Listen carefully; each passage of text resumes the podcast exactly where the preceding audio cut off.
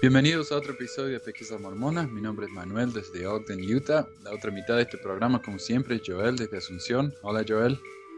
Hola, Manuel. ¿Qué tal? Bien, gracias. Um, bueno, este programa está hecho para aquellos que quieren aprender un poco acerca del mormonismo más allá de lo que los misioneros o los manuales de la, de la escuela dominical nos enseñan. Y en general vamos a hablar de hechos poco conocidos, especialmente en nuestros países, donde materiales primarios no están disponibles en español. Hoy ah, vamos a continuar con nuestra serie de las esposas olvidadas de José Smith y hoy tenemos a una señora llamada Prescindia Huntington. Ah, esta es la hermana de otra de las esposas de José Smith, Zina Huntington. Y así que es interesante, ¿no? El, primer caso en el que José Smith, del que vamos a hablar, en el que se casó con, dos hermanas. Sí, creo que hay, dos o tres instancias de esto de, hermanas y también una, una madre e hija que eran esposas de él. Sí, yo, yo conozco por lo menos un par de casos. En el otro caso yo creo que él se casó con las hermanas al mismo tiempo. En este caso eh, fue un poco ah, diferente, pero, pero bueno, vamos a hablar de eso entonces. Ok. Ah, para, para, empezar vamos a decir que Prescindy Huntington es la hermana mayor, como dijimos, de Zina Huntington. aunque no sabemos mucho acerca de Prescindy porque ella no, no guardaba tantos diarios como su hermana. Ella nació el 7 de septiembre de 1810 en Jefferson County, Nueva York. Eh, como dijimos en el caso de Zina, ¿no? la mamá era muy religiosa y cuando era niña la mamá de Prescindia la curó de una inflación de reumatismo, una inflamación, perdón, de reumatismo por medio de una unción de, eh, unción de aceite, o sea, una especie de bendición de salud, um, antes de ser miembro de la iglesia. Y a los 16 años, el 6 de enero de 1827, se casó con Norman Buell, creo que se pronuncia. Buell, sí. Sí, quien en, esa época tenía 22 años. O sea que no sabemos mucho de su infancia, pero se casó bastante joven, así que como que cuenta. Ok. Ah, su primer hijo fue, se llamó George, nació en diciembre de 1829, o sea que ella tenía unos 19 años. Y Prescindia venía de una familia de granjeros, y ella disfrutaba mucho eso, ¿no? Pero cuando se casó, su esposo era trabajaba en una fábrica. Y yo sé que él era, él estaba muy interesado en, fabricar, en, producción de lana y cosas como esa. Ah, así que ella no, no estaba muy, muy feliz al principio de su casamiento con su situación, porque me imagino que debe haber estado en la casa todo el día sin hacer nada, ¿no? Y ella no estaba acostumbrada a eso. Pero eventualmente él vendió sus máquinas y regresó a la casa de su padre, donde compró 100 acres de tierra para trabajar como, como granjero. Y allí Prescindia estuvo muy feliz, pero bueno, y el 25 de diciembre de 1831, el día de Navidad, Silas, su segundo hijo, nació. Y a pesar de que la vida ahí era muy, era ideal, no idílica y feliz, ahí donde, ah, fue donde ocurrió su primera tragedia. Y dos años después de, eh, de haber nacido, en noviembre de 1833, el pequeño Silas se cayó en una olla grande en la que Prescindia estaba haciendo sidra. Y esta escena es bastante, dura de, leer, ¿no? Eh, básicamente el niño se quedó desfigurado de, la quemadura. Ella trató de, curarlo, ¿no? Por 13 horas, pero eventualmente el niño falleció. Así que ese fue el primer hijo que tuvo ella que murió. Sí, y fue de, una manera terrible, ¿no? Oh, y yo me imagino se debe haber sentido tan culpable también, ¿no? Pero sí. sí. Dos años. Y la, edad de mi hijo, así que esas cosas me, me dan, para mí son muy difíciles de leer, ¿no? bueno, la muerte de Silas le afectó tanto que tuvo un embarazo muy difícil y muy doloroso. Cuando finalmente tuvo su tercer hijo, que se llamaba Thomas Demek, el niño falleció el mismo día. Eh, entonces, a, los 25 años, Prescindia ya había perdido dos hijos. Y ella estaba tan deprimida con la granja, eh, porque lo recordaban a sus dos hijos, por supuesto, Así que Norman la vendió, alquiló una fábrica de lana en, Lorraine. Eh, la crónica dice que muchos registros de la vecindad trataron de reclutarlos para que fueran miembros de su iglesia, pero ellos consideraron, no, uh, Prescindia y su esposo consideraron que estaban todos muy equivocados. Ah, sin embargo, cuando Sina vino a visitarlos, ella trajo con ella una copia del libro de Mormón y, y de la revelación de la palabra de sabiduría, y Prescindia y su esposo quedaron muy impresionados con la revelación esta, y decidieron obedecerla desde ahí en adelante. Y ellos sintieron que si obedecían la, palabra de sabiduría, eh, iban a ser bendecidos en su vida. Así que decidieron eh, bautizarse y, ser parte de la iglesia. Pero incluso antes de que se bautizaran, se mudaron a, Kirkland, donde estaban los, los, santos en esa época, en abril del, del año 1836. Eh, por supuesto, la única razón no fue porque los santos estaban allí, sino también porque en, la, en, en, el área donde estaban viviendo ellos había una gran fiebre que estaba devastando la región. Y bueno, cuando llegaron aquí a Kirkland tuvieron otro hijo, Chauncey, quien murió menos de un mes después de haber nacido, el primero de octubre. Entonces llevan como tres. Sí, el tercer hijo a morir. Ajá, tres de los cuatro. Sin embargo, ahí en, en Kirkland, Prescindia tuvo muchas experiencias muy espirituales, ¿no? Que le dirían carismáticas. Es decir, tuvo visiones de ángeles, especialmente en el templo, ¿no? Ella dice que vio ángeles, escuchó coros celestiales y junto con las otras personas en el templo eh, era la costumbre de ellos de hablar en lenguas. Ah, que hoy en día eso no se hace más en la iglesia. Eh, es como que se ve como algo muy bajo, ¿no? No es algo respetable. Pero en esa época era muy común, parece. Sí, hoy en día es cosa de los pentecostales es muy, rara, pero en esta época era muy común. Sí, aparentemente. Y, y Prescindia dice que un día una de sus primas vino a visitarla y le pidió que hablara en lengua, en parte para burlarse de ella. Pero Prescindia la llevó a una reunión donde un hermano de nombre MacArthur empezó a cantar una canción en lenguas y Prescindia se levantó y empezó a cantar con él. Y a pesar de que esa canción nunca la habían cantado juntos, o sea, no, cuando uno habla de, lenguas, es como un, idioma inventado, ¿no? Hoy la iglesia ha cambiado la historia. Dicen que el don de lenguas significa que cuando los misioneros van a otro país, aprenden el idioma rápido. Pero eso no era el, significado original. Lenguas era cuando se levantaban y empezaban a hablar en, decir palabras que, eh, generalmente no tienen sentido, ¿no? Y, Pero bueno, este hombre se levantó, empezó a cantar en, en lenguas y Prescindia se levantó y empezó a cantar con él y lo interesante fue que cantaron las mismas palabras, eh, cantaron la misma melodía, empezaron y terminaron al mismo tiempo, a pesar de que nunca lo habían hecho antes. Entonces la prima quedó muy impresionada. esa es otra de las crónicas.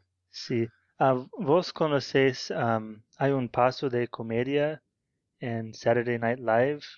Ajá. Ah, cuando un casal canta juntos, pero ellos no se llaman Garth y Oh, y es todo sin, sin, preparación y inventan la canción en cuanto están cantando. Entonces, pero quieren decir que están cantando juntos, pero es, obvio que ellos están inventando en el momento. Es muy divertido. Entonces, esto me recordó de del Buena idea, también lo podemos poner ahí en, la página si encontramos el clip. sí, pero para, para el primo, ¿era primo o prima? Prima. Eh, bueno, en realidad no sé, porque en inglés primo y prima es la misma palabra, tenés razón. Sí, no sé. Ya, entonces ellos cantaron juntos, entonces no era, ah, no era como el sketch de Saturday Night Live. Sí, bueno, y era un señor, era un señor que se llamaba MacArthur, no era el primo. Eh, pero la prima estaba viendo eso y quedó muy impresionada. Bueno, en diciembre Norman, el esposo fue llamado como Elder y William Huntington, que es el, el papá o el hermano, William. Ah, hermano, creo. Ok, bueno, eh, y William fue llamado como sumo consejero, que en esa época era lo mismo que una autoridad general hoy en día. Así que en muy poco tiempo la familia entera de los Huntington pasó a ser parte de la élite mormona en Kirkland. Eh, estaban muy cercanos con José Smith, con Brigham Young, eran, eran parte de ese círculo. Sí. durante esta época, Kirkland que, ah, se convirtió en un lugar muy hostil para los mormones, así que en enero de 1838 ah, se mudaron a Far West, Missouri, y Norman trabajaba mientras que ah, George iba a la escuela así que Presendia se sintió muy sola en esa época. Ah, su primera hija, Adeline, Elizabeth, nació, pero murió al poco tiempo. Entonces esto es el, cuarto que murió, ¿no? Sí. otra tragedia en Far West fue que Norman perdió interés en la iglesia, a pesar de que no sabemos bien qué pasó. Ah, aparentemente dejó la iglesia porque tenía miedo a la persecución, persecución, porque quería seguridad financiera y porque tenía quejas contra algunos de los líderes de la iglesia. Ah, trató de convencer a Presendia de que también dejara la iglesia, pero ella se mantuvo firme a pesar de que continuó viviendo con él. la familia vivía en el bosque y un día, regresando de la fábrica del esposo, una turba los detuvo a ella y su hijo George, ah, y ella pensó que iba a ser atacada y asesinada. Y ella oró que si tenía que morir, que por favor su hijo se fuera con ella, ya que su esposo había perdido la fe. Sin embargo, la turba los dejó pasar. Poco después, Norman construyó una casa muy cómoda en la ciudad. Entonces los enemigos de la iglesia estaban atacando a, mormones y, todo esto. pero en, el momento ella pensó mejor que su hijo muriera que que quedara con, con su marido fuera de la iglesia. Y yo entiendo eso, desde un, punto de vista de, un miembro fiel de, cualquier iglesia. Eso tiene mucho sentido, ¿no? Pero a mí me cuesta hoy en día aceptar eso. Es tan, tan triste, ¿no? Prefiero que mi hijo se muera a que se queden con alguien que no es miembro de la iglesia. Es como que eh, todos los que son, eh, no son miembros de la iglesia no son dignos de, de criar a un hijo o algo así. Sí, se puede ver cómo debería tener sido el, matrimonio difícil entre ellos, que ella creía tanto en la iglesia y los líderes de la iglesia, su marido no. Y, en esta época, ser miembro de, la iglesia era todo. que se mudaron, ah, seguían al profeta y tenían que sacrificar mucho.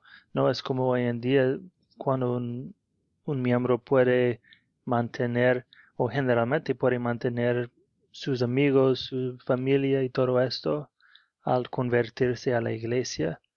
En aquella época tenía que sacrificar mucho para seguir a la iglesia, mucho más que hoy en día. Claro, incluso ellos se, mudaron varias veces por, por la iglesia, ¿no? Sí, y cuando los santos abandonaron a, Missouri, invitaron a los Buell, la familia de um, que fueron con ellos, pero prefirieron quedarse en Missouri. Uh, Presendia dijo que se sentía muy sola, ya que no había un solo miembro fiel de la iglesia que ella supiera en todo Missouri. A mí lo que me parece interesante es que, según la historia de ella, su esposo era muy, muy antagonista en contra de la iglesia. Él tenía un problema muy grande. Ella ni siquiera podía hablar de la iglesia en la casa porque él se enojaba mucho. Esa es la historia de ella. Sin embargo, cuando leemos ¿no?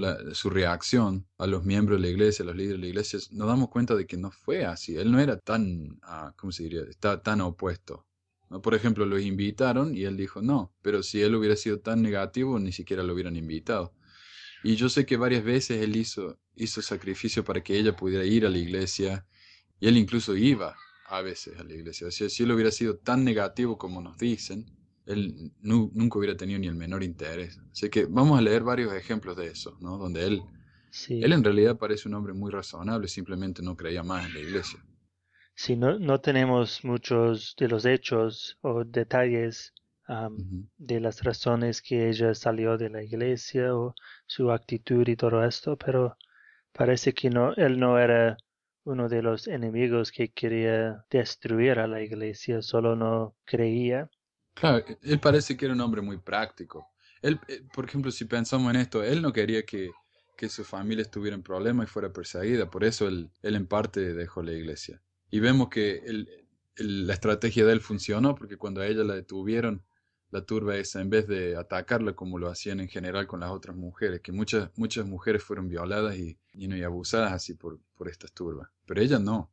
Y, y, yo me imagino que la única razón por la que ella no fue atacada es porque el esposo eh, no era más parte de la iglesia. Eso tiene que haber sido. Sí, y también toda la familia de Presendia eran miembros de la iglesia y ella quería, e, ella era muy cercana con sus hermanos, sus padres y todo esto. Entonces su, esposo Norman sabía de esto y, quería que ella mantuviera un relacionamiento con su familia. Pero e, es interesante cómo, cómo esta diferencia en su matrimonio afectó su matrimonio, ¿no? continuando con la historia, el siguiente julio la madre de Presendia murió, lo que debe de haber sido un golpe muy fuerte para ella, y en una carta a su hermana Sina, uh, dijo que se sentía muy soltera, solitaria y que el esposo estaba considerando mudarse a Illinois con los santos, ah, lo cual, como ah, dijo, nos demuestra que, a pesar de no ser un miembro de la Iglesia y de que la tradición en la Iglesia nos dice lo contrario, al menos no era violentamente antagonista en contra de los mormones. Claro. Bueno, el 31 de enero de 1840, Prescindia tuvo su sexto hijo, Oliver Norman quien creció a, una edad madura y con, una, con una infancia feliz, saludable, ¿no? Así que fue una buena noticia. Sí. Ah, este fue el sexto hijo, dijimos. Sí, el sexto hijo, pero el segundo que vivió. Eh, y acá empieza la parte interesante de la historia de ella, para, por lo menos para nuestro propósito. El 11 de diciembre de 1841, José Smith y Prescindia se casaron. Eh, es muy probable que Norma no, no, hubiera sabido nada de esto, lo cual era muy común, por supuesto, y ella continuó viviendo con él, lo mismo que en todas las otras relaciones poliéndricas de José Smith. ¿no? Poliéndrica es cuando la mujer está casada con más de un hombre.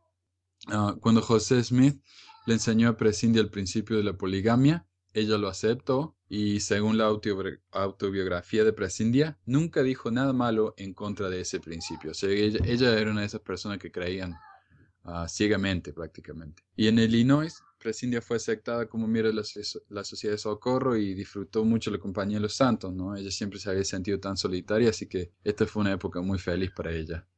Sí, y Prescindia se casó con José Smith después de Sina, su hermana, y ellos ah, fueron casados por el... ¿Es el primo o el, el tío?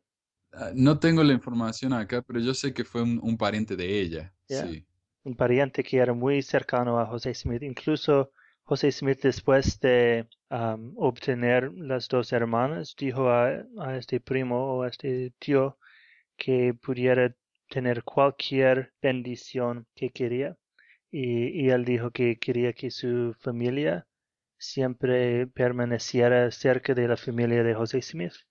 Entonces, de, de una parte, los matrimonios poligamios ah, eran para juntar las familias de, de estos hombres, para, para hacer vínculos entre los hombres.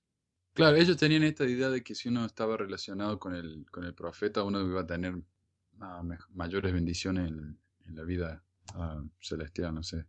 Bueno, el que los casó fue Dimick, dice aquí, que fue el hermano de Presindia. Ok, ya, yeah, Se llama Dimick. Bueno, en noviembre de 1843, el último hijo de Prescindia, por lo menos el último hijo varón, nació, se llama John Hiram, y aunque no se sabe con seguridad si era hijo de Norman o de José Smith, y en el verano de 1844, menos de un año después, el profeta murió, lo cual fue muy difícil para ella.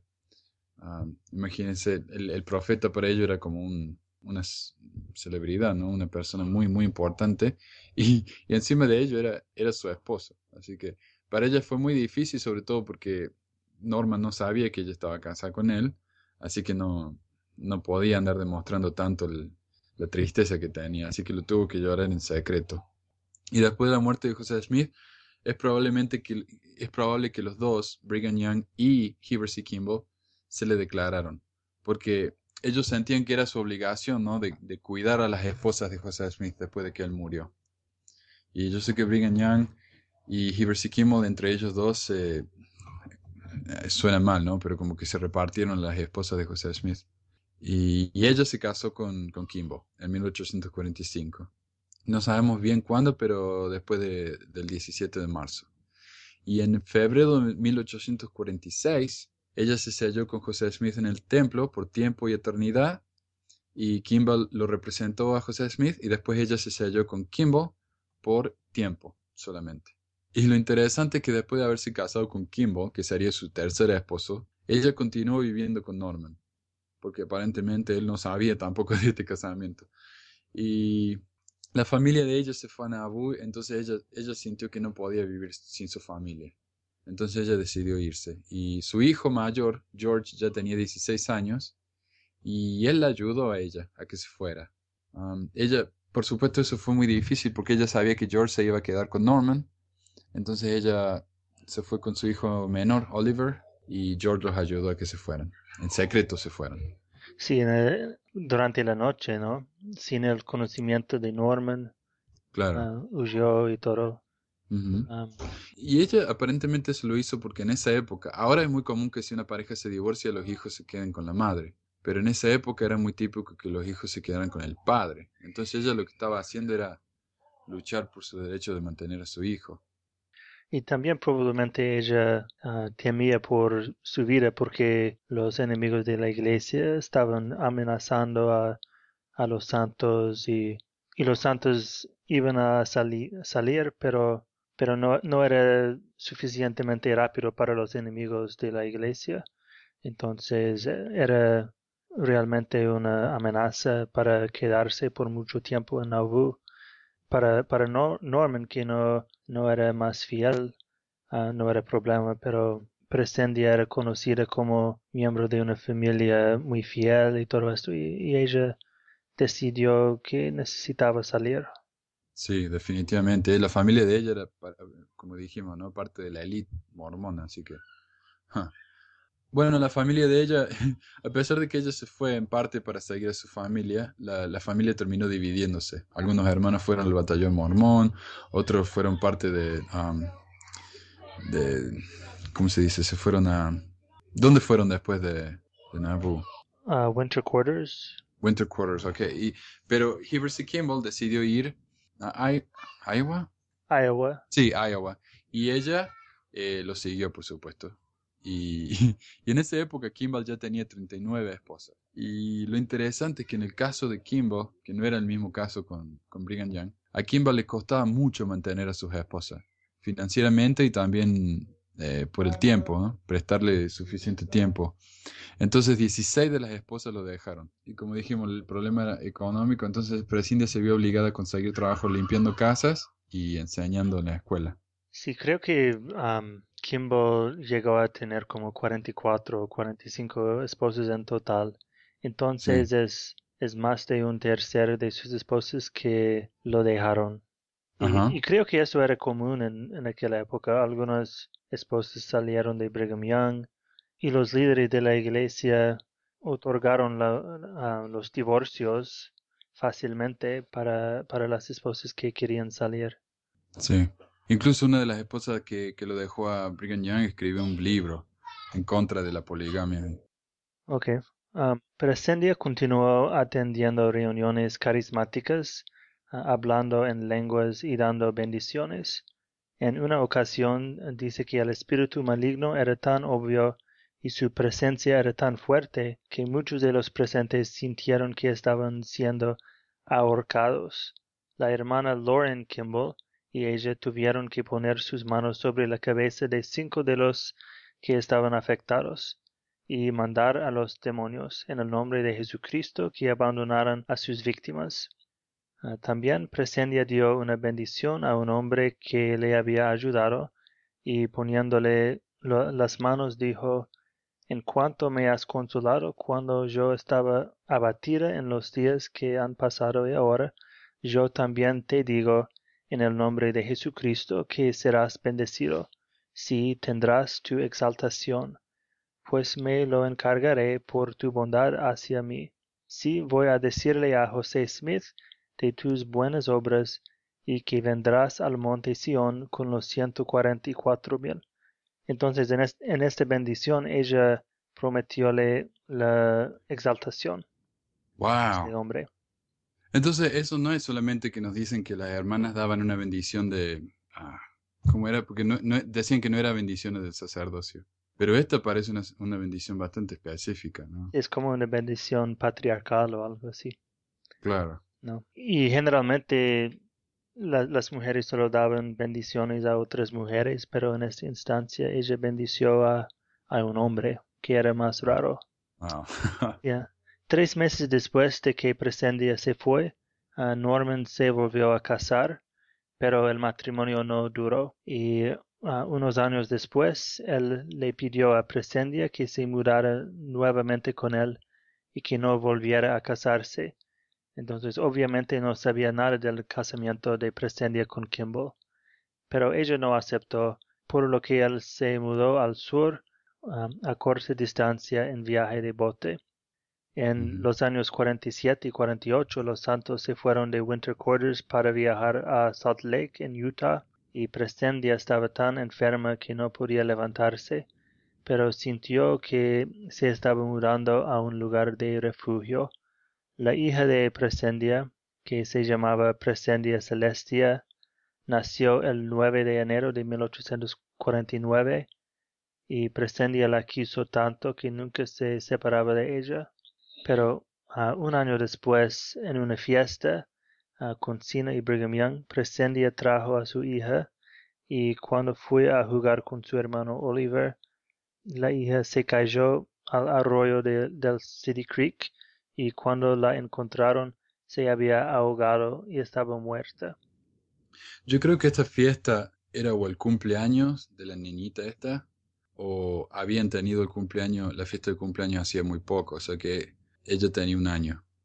Sí, y, otra, otra hija que murió en accidente. Trágicamente. Sí. En, en 1853, su primer hijo George se casó. George que vivía con el padre Norman, ¿no? En el oeste. Y al año siguiente se convirtió en abuela. A pesar de que vivían tan lejos, es muy probable que se hayan correspondido por medio de cartas. En 1857, Oliver, su segundo hijo vivente, um, se casó con Marianne Last. Um, Marianne salió de, la iglesia y por corresponder con su cuñado George, alcanzó trabajo para su marido Oliver en St. Louis. St. Louis. Um, oh, entonces ellos se mudaron al oeste y para Presendia fue muy difícil despedirse de su hijo no solo por la distancia, sino porque él salió de la religión en que ella ah, creía. Entonces ella solo tenía un hijo, José, ah, viviendo con ella. Durante esta época ella rompió el brazo dos veces y la segunda vez de manera muy seria, pero uh, Presendia siguió sirviendo a sus hermanas, esposas.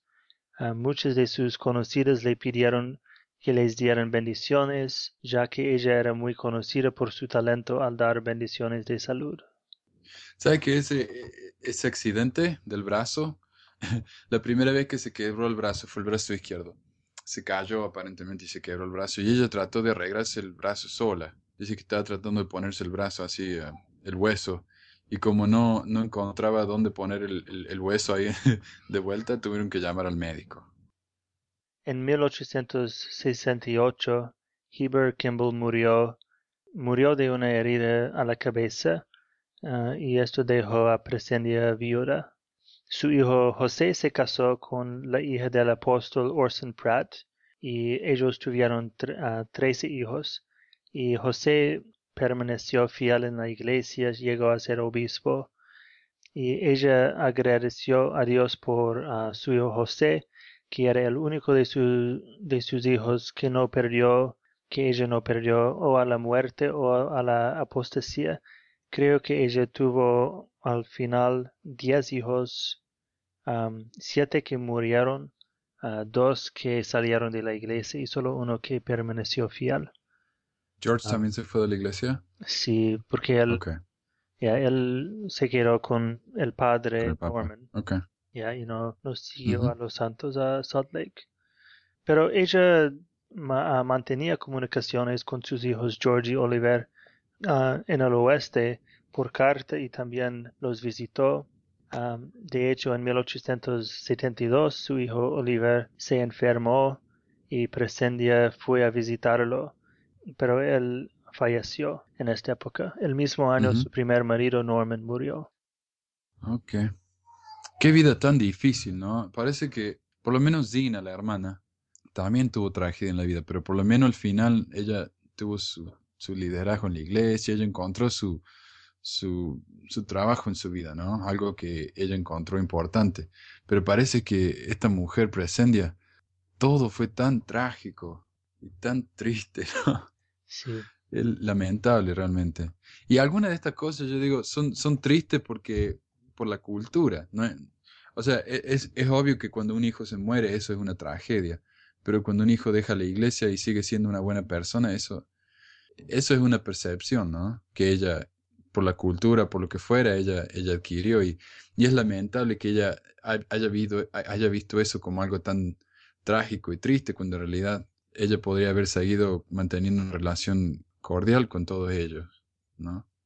Sí, me pregunto qué tendría ocurrido si, si ellos nunca encontraron la iglesia. Probablemente ella se permanecería con Norman y tendrían su familia y vivían todos juntos en, vez de dividir esta familia y alejarse de sus hijos y todo esto. Y, ella vivió en tanta pobreza, tuvo que salir a trabajar cuando el esposo era un hombre de, negocio bastante exitoso, ¿no? Sí, y, y, cuando estaba en Utah, su marido Heber Kimball siempre pedía que se mudara a otras ciudades y otra casa y creo que ella se mudó 22 veces de una casa a otra casa y, finalmente ella dijo a Heber que no iba a mudarse más, que ah. ya basta, era suficiente y, y él permitió que ella se quedara en Salt Lake, pero tenía que ir a nuevas ciudades y, vivir en la frontera y todo esto y pasar por una vida muy difícil como una esposa poligamia de, de Heber. Y yo escuché de una de, de, las casas que tuvieron ellos, yo no sé si fue en, en, Iowa o en Salt Lake, pero aparentemente Heber vivía con su esposa, su primera esposa, que era por supuesto su esposa favorita, y tenía una casa muy grande en el medio, una casa de mármol blanco y, el resto de las esposas vivían en, casas pequeñitas alrededor, de creo que tres esposas por casa. O sea que él, vivía bastante bien, pero las esposas parece que no, no le pasaban tan bien. Él y su esposa, la, su primera esposa. Finalmente, el, el primero de febrero de 1892, Presendia falleció y tenía 81 años en su esbozo autobiográfico escribió, Nunca en mi vida, en este reino, que es de 44 años, he dudado de la veracidad de esta gran obra que fue revelada en estos los últimos días. He enterrado a siete de mis hijos, todos en su infancia, pero la vida enterró a dos. Espero honrar a mi Dios, mi religión y a mí misma y estar preparada para hacer frente a los muchos queridos detrás del vedo. Soy una mujer de mucha fe, una mujer fuerte, ¿no? Y lamentablemente una, una, vida muy trágica. Pero como dijiste, ¿no? ¿Qué hubiera sido si no hubiera sido por la iglesia? ¿Cómo hubiera sido la, vida de ella? Sí, pero fue, fue la decisión de ella de unirse a la iglesia y permanecer fiel y quedarse con su familia, sus hermanos y todo esto.